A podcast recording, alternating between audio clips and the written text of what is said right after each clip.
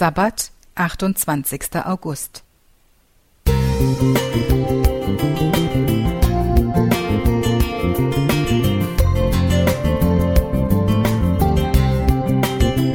Ein kleiner Lichtblick für den Tag.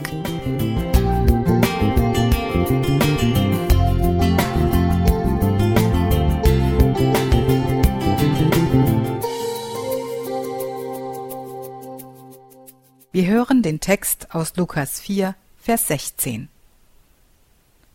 Und er kam nach Nazareth, wo er aufgewachsen war, und ging nach seiner Gewohnheit am Sabbat in die Synagoge und stand auf, um zu lesen.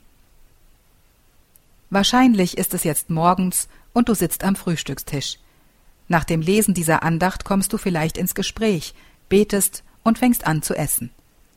Am nächsten Morgen wiederholt sich das Ritual, wenn das für dich nicht zutrifft, dann gibt es mit Sicherheit andere Dinge, die dir zur Gewohnheit geworden sind, das heißt, sie haben einen besonderen und wichtigen Platz in deinem Leben.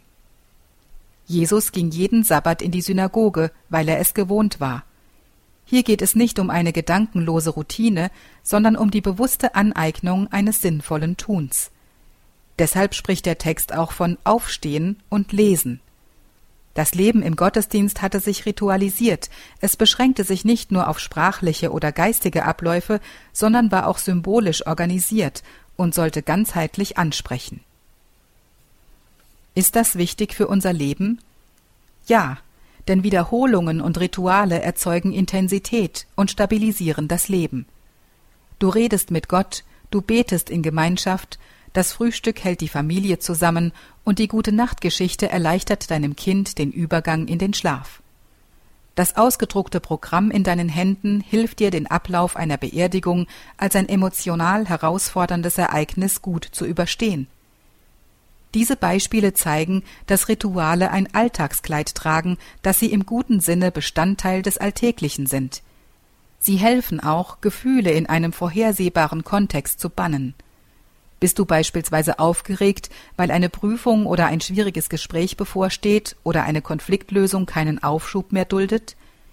Vielleicht sprichst du heute das erste Mal frei vor einem Publikum oder machst deiner Liebsten einen Heiratsantrag. Egal was es ist, ein Psalmwort, eine Verheißung, ein kurzes Bitt oder Dankgebet, ein kurzer Anruf bei einer guten Freundin. Welche Rituale pflegst du, die dir Struktur geben und dein Leben stabilisieren? Jesus geht in den Gottesdienst, steht auf und liest. Ich werde heute Morgen wie immer gut frühstücken und im Gebet den Tag vor Gott ausbreiten. Mal hören, was Jesus mir heute vorlesen möchte. Johannes Näther Musik